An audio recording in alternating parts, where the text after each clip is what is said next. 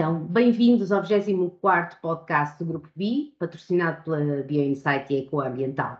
Hoje dedicado ao tema monitoramento de biodiversidade. Para isso, temos connosco Paulo Cardoso, biólogo, consultor sénior, dedicado à inovação e desenvolvimento na BI. E Marília Barros, bióloga, mestre em psicobiologia e doutora em biologia animal pela Universidade Federal de Pernambuco. Atualmente, a Marília é gerente de projetos na BI atuando em avaliação de impacto ambiental, conservação de morcegos e gestão ambiental. Muito obrigada aos dois pela vossa presença. Obrigado, Silvia. Boa tarde, Marília, quem nos, nos possa estar a ouvir. Sim, muito obrigada, Silvia, pelo convite. Obrigada aos dois. E então, eu se calhar começava, Paulo, por, por, por te perguntar, sendo o nosso tema monitoramento, se calhar perguntava-te como é que tu explicas, assim, de uma forma simples, o que é que é o monitoramento ambiental, de biodiversidade, e qual é a importância para o processo de avaliação de impacto ambiental? De uma forma simples, é através do monitoramento que nós conseguimos avaliar se as medidas que nós implementamos para mitigar os, os impactos que nós previmos na avaliação, em fase de avaliação de impacto ambiental, que se a nossa eh, previsão efetivamente está a se verificar.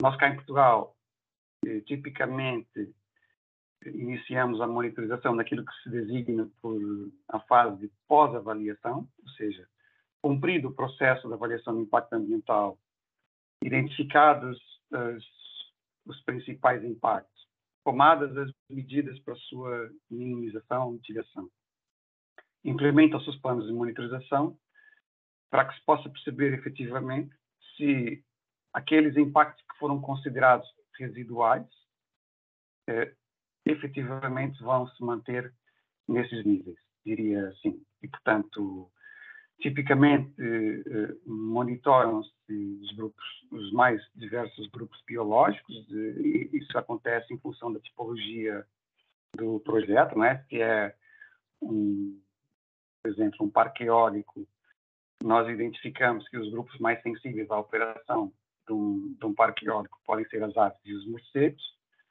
Tomamos medidas para minimizar o seu o impacto da operação dos parques eólicos. Essas medidas são implementadas, sejam elas quais forem.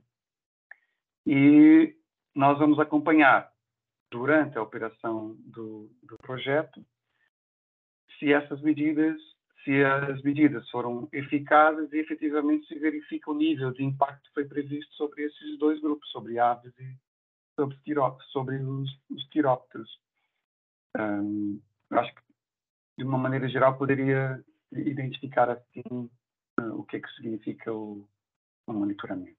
E o monitoramento acontece só em fase de, de pós-avaliação uh, ou também pode acontecer noutras, noutras situações. Então, que é, o mais importante é que nós possamos ter uma eh, garantir que aquilo, a informação que eu recolho em fase de operação possa também ser obtida nos mesmos moldes e com as mesmas metodologias em fase prévia à operação. Precisamos ter uma linha de base coerente com aquilo que vou obter em fase de, de operação para que eu possa demonstrar, como dizia, que aquilo que foi previsto como sendo um impacto residual, efetivamente se pode confirmar. E como é que eu confirmo? Olha, isso tem que ser feito a partir de análises estatísticas que envolvem fazer estudos antes e depois da operação, idealmente incorporando informação de uma ou mais áreas de controle, para que nós possamos ter um desenho eh, estatístico que possa demonstrar que as alterações que resultam, possam resultar da alteração do empreendimento, por exemplo, um parque eólico, eh, não se vão eh, diferenciar, ou pelo contrário, se vão diferenciar daquilo que aconteça numa área controle. Marília, e relativamente ao Brasil, a realidade é semelhante? Sim, sim. Aqui no Brasil, o monitoramento ambiental está previsto na lei federal que trata da Política Nacional de Meio Ambiente. E assim como o Paulo colocou, né, ele é uma ferramenta muito importante para a gestão e para o acompanhamento da qualidade ambiental é, em suas diversas formas, né? Podemos estar falando da qualidade da água e do ar, da qualidade do solo, ou da saúde de um ecossistema de forma mais ampla, né? Considerando a biodiversidade ou o nível de degradação de uma área de interesse, por exemplo.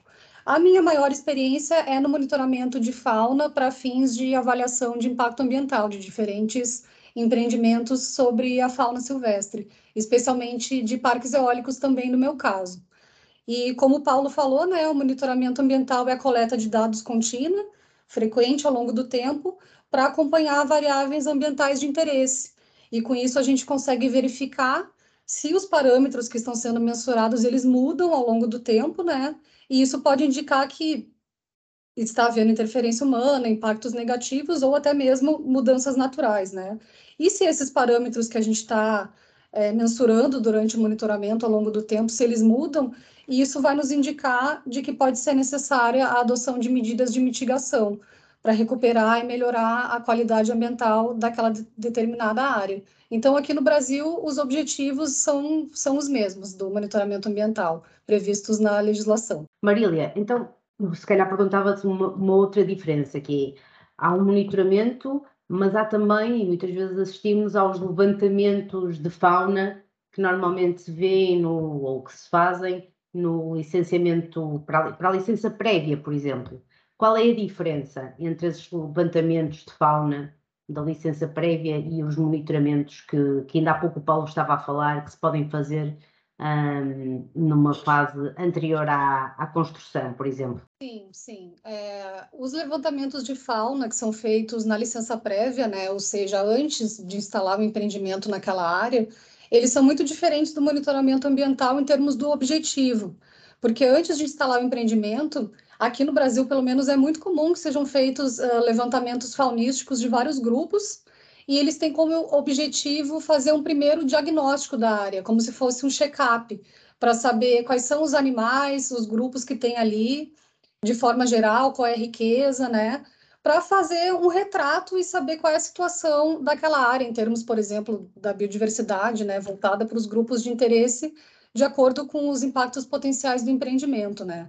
Então, esse primeiro levantamento faunístico, ele é feito para a gente ter essa situação geral e a partir disso, quando for a, a, as próximas fases de instalação e operação do empreendimento, esses primeiros dados eles trazem informações assim que vão ajudar a gente a escolher grupos alvos ou espécies alvos que depois podem vir a ser monitoradas na, na fase de monitoramento ambiental durante a instalação e principalmente durante a operação, né, em geral. Então, por exemplo, se existe uma espécie ameaçada de extinção na área, que pode ser afetada pela instalação e operação do empreendimento. Pode ser interessante monitorar essa espécie depois para ver se ela vai continuar ocupando aquela área, se ela vai continuar presente, se o número de indivíduos daquela espécie na área vai se modificar ao longo do tempo, se vai ficar o mesmo, se vai cair, né? Indicando que talvez o empreendimento esteja afugentando ou impactando aquela espécie. Enfim, é, pode também ser que não seja uma espécie ameaçada de extinção, mas ela seja especialmente sensível a alterações ambientais. Então, esses grupos e espécies sensíveis podem ser é, grupos alvos para o monitoramento que vem depois da licença prévia. E também, às vezes, pode ser que não seja nem espécie ameaçada de extinção, nem uma espécie sensível, de certa forma, pode ser uma espécie comum, mas que os, os dados da literatura científica já nos indicam que é uma espécie que vai ser muito afetada negativamente, por exemplo, pela instalação do empreendimento. Então, ela também pode vir a ser uma espécie alvo para o monitoramento na, nas fases seguintes.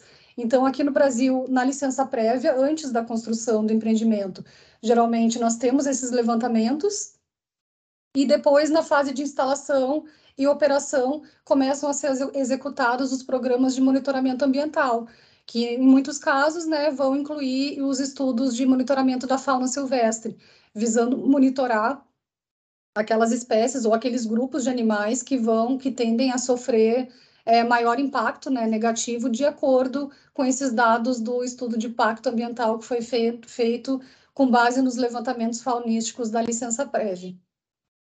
Uhum. Aqui, é isso. Paulo, Por outro lado, em, em situações de, de, mercados ou de setores mais maduros, onde se conhecem bem os impactos, pode haver situações onde seja exigível, já numa licença prévia, um monitoramento de base, certo? Fez vantagens? Sim, exatamente.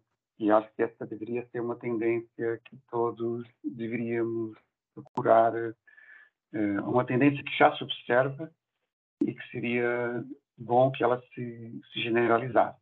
E é desenhar uma estratégia prévia à operação de recolha de informação nos moldes que possam ser os mesmos que vão ser obtidos durante o ciclo de vida do projeto. E aqui eu já me refiro a um outro aspecto relevante, que é garantir a monitoria, a monitoria dos indicadores que foram identificados em fase prévia durante todo o ciclo de vida do projeto. E, portanto, são, essa tendência, digamos assim, de alargar a obtenção de informação sobre esses indicadores biológicos, a Marília frisou a importância, muitas vezes podem ser espécies ameaçadas, eh, podem ser as espécies mais sensíveis ou até podem ser as espécies comuns que precisam de indicadores. E é muito importante que nós saibamos identificar os, esses indicadores a partir dos levantamentos do, da informação de base, aquilo que serviu para a caracterização no Brasil, aquilo que se chama os estudos que antecedem a obtenção de uma licença prévia. Uh, aqui, no, no, caso em Portugal, não é assim que o, o, procedimento está dividido, não está dividido em, em três fases como no, no, Brasil, é apenas uma fase de licenciamento. Faria é, a forma como o projeto é avaliado, se é em estudo prévio ou se é em projeto de execução. Mas, independentemente da, da, da, da estrutura do licenciamento, da fase do, em que se avalia os detalhes técnicos do projeto, é, é importante que se faça essa observação do, do, ponto de vista de obtenção de informação coerente e transversal ao processo de licenciamento e ao processo de, de operação da infraestrutura. E por isso, o, muitas vezes isso não é uma não há uma exigência legal que esteja formalizada em algum diploma relativamente aos procedimentos metodológicos que devem ser adotados para eh, escolher esses indicadores ou as metodologias que devem ser implementadas.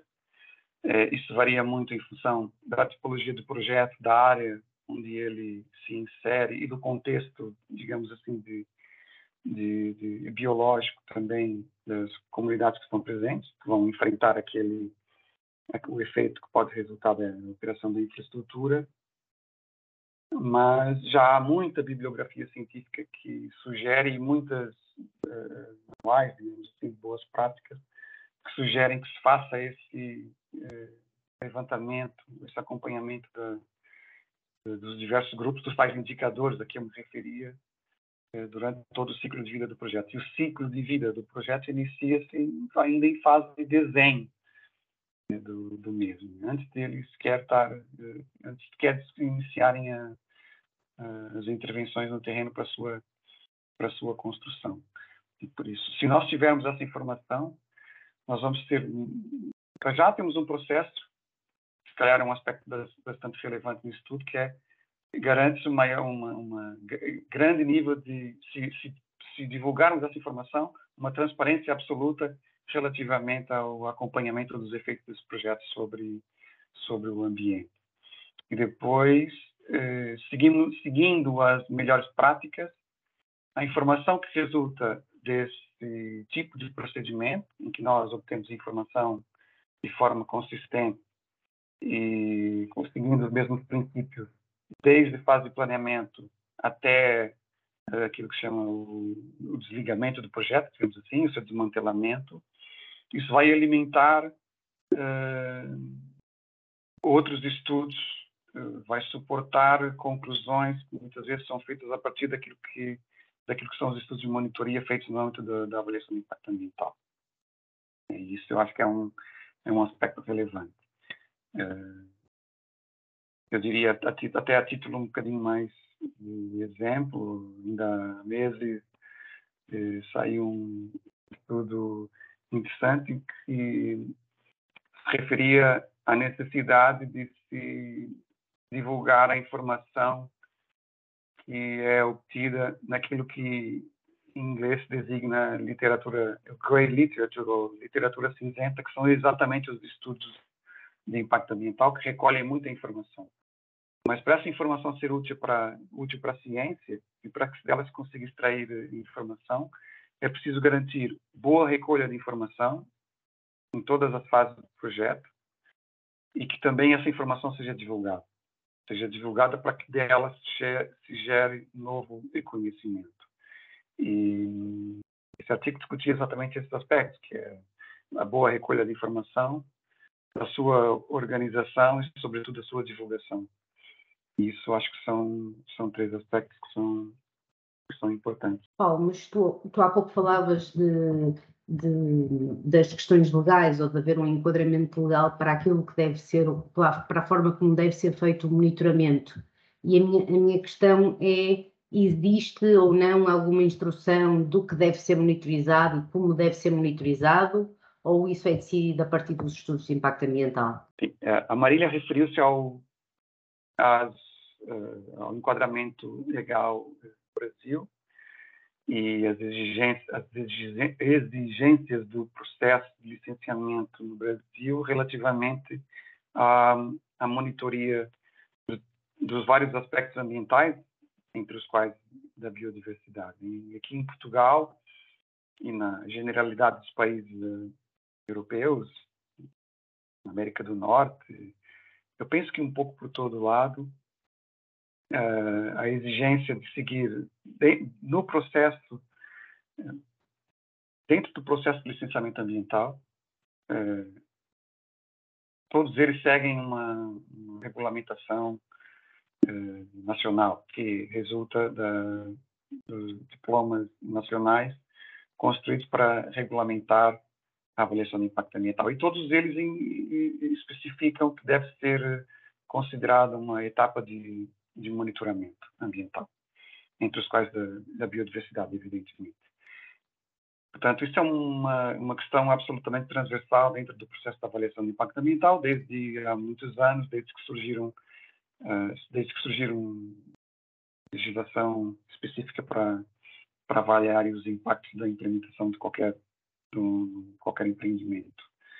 Uh, especificamente em Portugal, é o EIA, ou seja, é a avaliação de impacto ambiental, que deve identificar os principais receptores em função da tipologia do projeto, avaliar de forma qualitativa, semi-quantitativa ou, na melhor hipótese, quantitativamente os impactos, e uma vez consideradas todas as medidas de mitigação eh, possíveis e avaliados os impactos residuais, que é sobre os, os receptores desses impactos residuais, aqueles que ainda podem ter alguma significância, digamos assim, que devem incidir as monitorizações. Isso é assim para, vários indicadores, não apenas para os, de, para os de biodiversidade. O que existe depois é um conjunto de documentos eh, que ajudam a, por um lado, uniformizar as abordagens em fase de recolha de informação para o EIA e para a monitorização ambiental, e até indo um bocadinho mais longe sobre o desenho que deve ser considerado para as monitorizações no caso da biodiversidade. Né? Portanto, enquanto que para, eu, eu, vou dar um exemplo, no caso do ruído ambiente, a legislação específica relativamente às abordagens, à, à instrumentação que deve ser utilizada, aos, aos critérios de, regu, de regulamentação dessa instrumentação para medição do ruído ambiente, e até relativamente aos níveis de ruído ambiente que são aceitáveis para a saúde humana, eh, que devem resultar do, da operação do empreendimento. No caso da biodiversidade, é raro encontrar essa, digamos assim, essa normalização a esse nível para, por exemplo, eh, especificar qual é que é o nível de impacto aceito sobre uma determinada espécie sobre uma população de uma espécie. Aquilo que nós observamos hoje é que já há iniciativas internacionais que apontam nesse sentido, há diferentes estudos na América do Norte, especificamente para algumas espécies de águias, ou na África do Sul, especificamente para alguns quirópteros, que estipula o nível máximo de impacto que pode haver, nomeadamente para, as, para a operação de um parque eólico. E, no caso daqueles valores serem ultrapassados, é preciso implementar medidas adicionais de mitigação. Isso já é uma realidade em, em alguns países. Em, em, Portugal, e creio que no Brasil, isso ainda não existe nesses termos, eh, relativamente a, ao impacto que as populações podem sofrer para que elas mantenham níveis eh, estáveis no tempo, para que as suas populações não, não enfrentem eh, diminuições importantes no, no, tempo, não é? Mas isso é, é, é uma tendência que, que vem sendo eh, perseguida por diferentes grupos de investigação e até por legisladores um bocadinho por todo lado. E, se puderem estender um bocadinho essa, essa lógica, por exemplo, na Alemanha já há legislação específica que prevê a implementação, por exemplo, de, no caso dos eólicos, refiro-me a essa tipologia de projeto em particular, que prevê a paragem automática de aerogeradores para evitar colisões com aves, ou a instalação de mecanismos ou estratégias que atrasem a paragem das turbinas ou que façam afastar os morcegos para evitar a sua colisão. E tudo isso é pensado numa lógica de projeto a projeto para garantir que as populações não são, não são afetadas. Portanto, o regulador tem tomado iniciativas acompanhando aquilo que a melhor ciência indica. Mas a melhor ciência só pode dar indicações nesse sentido se tiver informação de base. E aqui eu volto à questão inicial, que é construir um bom programa de monitorização para qualquer infraestrutura e avaliar os, os efeitos que elas possam provocar e, a partir daí, os impactos sobre as populações, eh, requer que nós adotemos as melhores metodologias e que elas se mantenham estáveis no tempo e ao longo de todo o ciclo de vida do projeto. Isso é a melhor forma de informar o regulador e o setor, os setores, os diferentes setores, de uma maneira geral, a adotarem as, as melhores práticas. Portanto, quando nós fazemos isso, estamos a interagir com diferentes intervenientes desse processo, né? com o, quem licencia, uh, quem acompanha, do ponto de vista do acompanhamento legal do processo, quem monitora, sejam as empresas, sejam grupos de investigação, a ciência que é produzida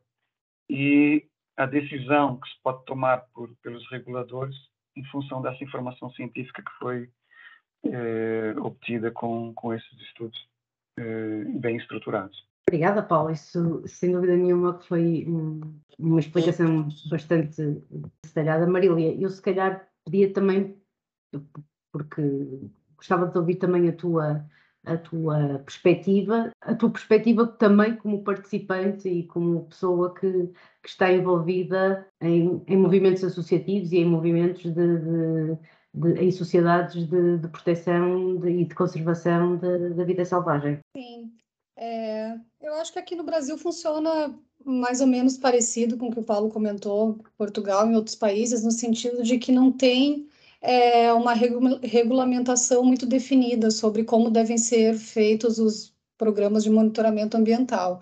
Em muitos casos, é, dependendo do tipo de empreendimento, existem alguns direcionamentos bem gerais, mas na maioria das vezes quem vai determinar uh, o detalhamento do monitoramento ambiental é o estudo de, de impacto ambiental feito naquela área. Por exemplo, na área de parques eólicos, que é onde eu tenho maior experiência, é, nós temos aqui no Brasil uma resolução publicada pelo CONAMA, que é o nosso Conselho Nacional do Meio Ambiente, publicou uma resolução em 2014, é, especificamente para como devem ser avaliados o, o, impacto ambiental de parques eólicos. E nessa resolução, é, é ela determina que, por exemplo, dentre outras coisas, né, na parte da, da biodiversidade, que a fauna de morcegos e aves deve ser monitorada após a, a, a, instalação do empreendimento. Então, ele determina como que deve ser feito o estudo de impacto ambiental e diz que o estudo de impacto ambiental deve apresentar o programa de monitoramento de aves e morcegos, né? Então, ele dá essa, esse papel de detalhar para quem for uh, fazer o estudo de impacto ambiental.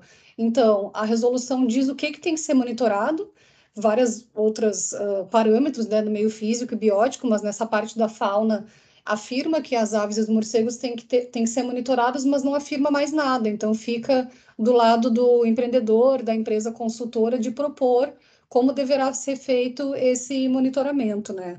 Então isso vai, o maior detalhe vai ser trazido na parte do, do estudo de impacto ambiental. E se por um lado isso torna as coisas mais flexíveis, por outro lado, muitas vezes, é, assim, não tendo uma base mínima, né, que deve ser seguida, isso dificulta para que os estudos sejam padronizados, para que haja uma qualidade mínima dos estudos. O Brasil é muito grande, né? Os, os parques eólicos são licenciados geralmente no nível estadual e cada estado tem as suas normativas próprias também, então às vezes é difícil a gente comparar os resultados do monitoramento de uma região do Brasil com a outra. Então, assim, é, idealmente era bom que tivesse pelo menos uma base, um protocolo mínimo assim do que, que deve ser seguido para cada tipo de empreendimento, para cada grupo da fauna, né, dependendo dos objetivos e das especificidades, especificidades de cada projeto, né.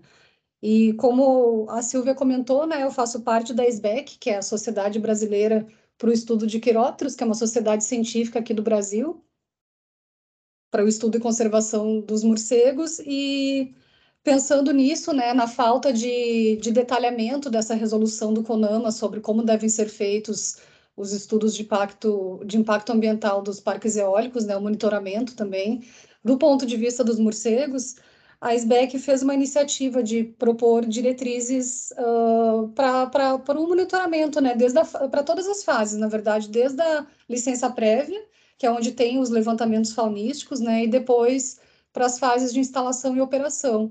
Especificamente, a fase de operação é muito importante do, dos parques eólicos. Aqui no Brasil, a gente tem uma alta diversidade de aves e de morcegos, e devido a essa a, a, nossa legislação ser muito vaga e pouco específica, né, tem muita diferença na qualidade da, dos estudos e dos monitoramentos de impacto ambiental.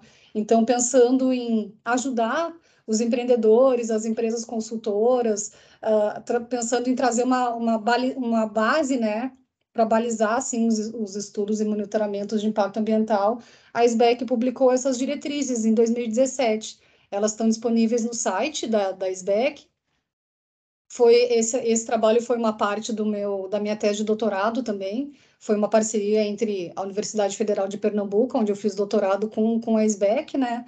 E, felizmente, uh, em muitos casos, essas, essas diretrizes da SBEC têm sido utilizadas, principalmente para essa fase de operação, porque é muito importante que na fase de operação de um parque eólico uh, seja monitorada a mortalidade de aves e morcegos como o Paulo falou, né, são animais que eles podem morrer por colisão com zero aerogeradores. Então a gente precisa fazer buscas embaixo dos aerogeradores para ver se a gente encontra animais mortos, né, que morreram por colisão. A gente precisa fazer alguns testes de quanto a gente consegue encontrar daquelas carcaças, porque algumas são perdidas porque um animal carniceiro foi lá e removeu a carcaça, ou a carcaça está na área e a gente não consegue enxergar porque a visibilidade é, é difícil, às vezes um morcego é um animal pequeno, ele está ali e a gente não vê. Então, são, assim, uma série de protocolos e de componentes básicos, que no caso da operação são as buscas por carcaças e, e os testes de remoção de carcaças por carniceiros e de eficiência da equipe, né, em encontrar as carcaças, são componentes bem básicos, assim, que são usados no mundo inteiro para, pelo menos, a gente chegar na, na informação de quantos morcegos estão morrendo por turbina por ano, por exemplo. Essa informação é muito básica e aqui no Brasil a gente ainda está nessa, nessa batalha, digamos assim, para que ela seja coletada de forma uh, correta, né, com uma qualidade mínima, para a gente possa uh, confiar naqueles dados, comparar os dados entre diferentes regiões. E complementando o que o Paulo falou sobre os limiares de mortalidade, né, o que, que é aceitável, que em alguns países a gente já sabe, assim, ah, se morrer mais de cinco morcegos por turbina por ano, ou dependendo talvez não qualquer morcego, mas alguma espécie ou outra que seja mais é, sensível ou ameaçada, né? Isso seria fantástico. Aqui no Brasil a gente ainda não tem um, um, esses é, essas, uh, especi essa especificação do que fazer com os, com os dados de mortalidade se a gente tivesse eles bem é, coletados, digamos assim, né? Isso seria um próximo passo que seria muito, muito importante aqui no Brasil. Um país tão grande, com tanta biodiversidade, e aqui a gente ainda está nessa luta para tentar fazer com que o monitoramento seja realizado corretamente, para a gente ter os dados confiáveis de quantos animais estão né, sendo, qual é o efeito daquele parque eólico sobre, sobre os, os animais da região, né? Então, é mais ou menos isso. É isso. Eu creio que também acabamos por perceber que há, um, há, um, há, uma visão de conjunto e um trabalho conjunto que pode ser, que pode ser feito, né? em, que, em que as consultoras têm o papel de pôr em prática o que muitas vezes acaba por ser trabalhado ao nível das instituições e ao nível das associações e, e, e, e é do diálogo e, da, e, da, e do, do, trabalhar em conjunto que pode nascer efetivamente as soluções, como o Paulo há pouco estava a dizer. Não sei se, se gostavas de acrescentar mais alguma coisa, Paulo, é isto que a, que a Marília também esteve a, comentar. Eu acho que a Marília trouxe um, uma visão é, bastante, bastante abrangente daquilo que é a realidade que se enfrenta no Brasil. Mas cá, cá na Europa, o, o cenário relativamente à uniformização das metodologias ainda é um... De, na Europa, em termos globais, ainda se discute com estudos científicos a serem publicados todos os anos relativamente a essa necessidade de se uniformizarem as, as metodologias. Isso é um pedido que nós temos visto no caso das, das aves e relativamente ao conflito com parques eólicos e linhas elétricas, isso é muito premente de ver um pedido é, é, renovado anualmente é, por parte das, das ONGs internacionais de que se faça um esforço no sentido de recolher informação de forma uniforme, uniforme de que se divulgue essa informação e que se apliquem metodologias padronizadas, olha, nomeadamente naquilo que a Marília eh, referia para a estimativa da mortalidade real, a partir daqueles ensaios que a Marília também,